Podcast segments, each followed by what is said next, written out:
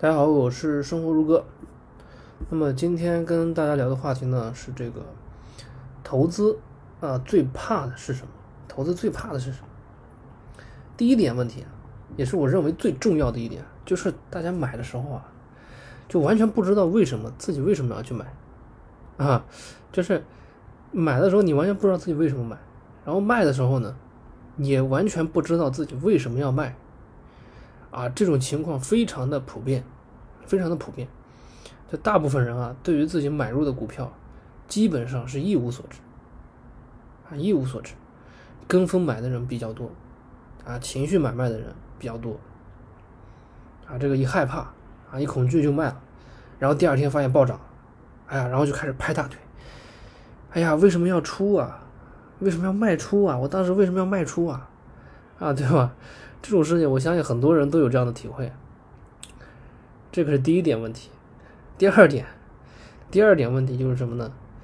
就是逐渐脱离对于公司基本面的把握。啊，逐渐的脱离对于公司基本面的把握，而是什么呢？啊，每天就是吃着吃吃饱了撑的没事干，就搁那儿就盯着就盯着那个啊手机或者电脑看那个。股价，哎呀，一会儿波动，一会儿就一会儿涨了，一会儿就跌了，就每天只是在那儿盯着公司的股价波动，而且花很多的时间在上面。这个第二点呢，就很容易导致大家为什么大家这个逐渐就忘记了自己当初为什么要买，还有也是最重要的一点，就是无法忍受股价的波动。第三点问题呢？第三点呢，就是说，就是买股票的时候啊，喜欢对比。什么叫喜欢对比呢？就是你买你自己看得懂的公司啊，就买了就完了，对吧？你买你自己看，你赚你自己看得懂的钱，这没什么问题。但是关键问题是什么呢？你呀，你就是非常，就是要去跟别人比啊，跟人比，跟股票比啊，看见那个人赚了赚了多少钱，然后呢？或者说是自己买了一个股票，自己看得懂的，然后呢发现，哎呦，另外一只股票，哎呀，涨得贼好，然后心里就是，就是，就是比较不得劲儿啊，对吧？比较不得劲儿，就拿这些东西呢去跟人去跟这些东西去比，跟这股票比呀，跟这个跟那些人比，我们先不说他能不能持续赚到这么多钱啊，你你只是看到他。就是当时你看到他，哎呀，好像赚了很多钱，但是他能不能持续的赚这么多钱呢？答案基本上都是否定的，对吧？所以，投资里面最忌讳的就是跟人家比啊，跟人家比。这个第三点呢，就直接就导致了我说的第四点。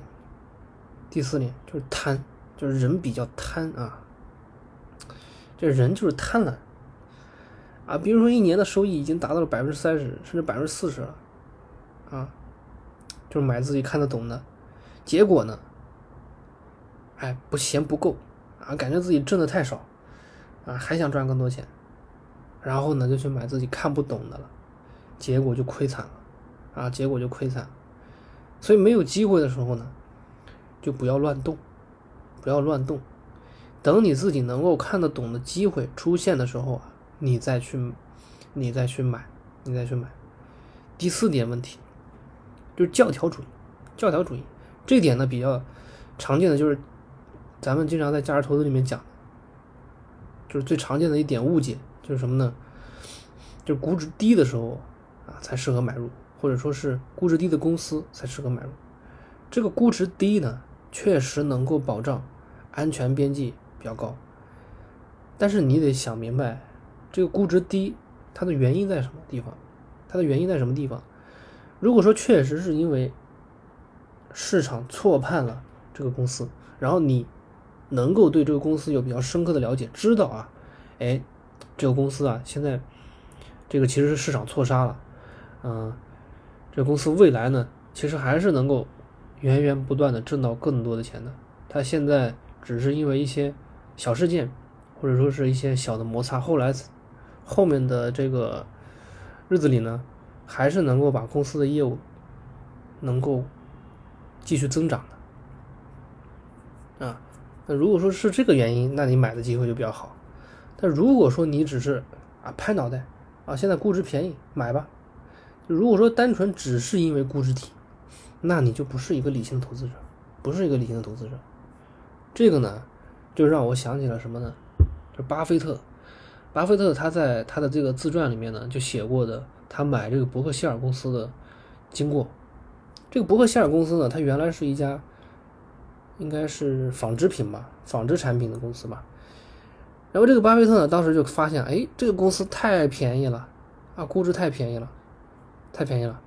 然后呢，他就找机会，哎，不停的买，哎，不停的买，不停的买，不停的买，最后呢，就买成了这个大股东。但是大家知道，当时这个纺织行业其实已经已经坏掉了，纺织行业的前景已经不是很好了。那这个时候呢，巴菲特就发现啊，他买完他买完之后呢，哎，这公司的盈利能力啊是越来越差，甚至开始亏损，甚至要接近亏损，给自己带来了很多的成本，甚至说是亏损的成本。那这样一看呢，其实公司就是什么？看起来便宜，其实是很贵的，其实是很贵的。所以连巴菲特自己都说啊，买入伯克希尔是做的最差的一笔投资，最差的一笔投资。这个是第四点问题。那么最后一点呢，也是大家最喜欢问的问题啊，也是大家最喜欢问的一个问题，就是什么？拿不住，拿不住。但是拿不住的原因呢有很多。我上面讲的这个几点呢，基本上都可以算作是原因，但是呢，根据我自己个人的实践呢，我认为啊，这个每个人的性格对于做价值投资有很大的因素，很大的因素，或者说是和个人的价值观和信念有关系。那有的人他他这个就很快就能接受价值投资，而且呢，能够知行合一，知行合一。但有的人呢，他就只是想着什么，就想着暴富，啊，他就忍受不了那个股价的波动，他就想着要去快速的挣到很多钱。有的人他就是能够有着那种长期主义的思维，长期主义的思维，这个我觉得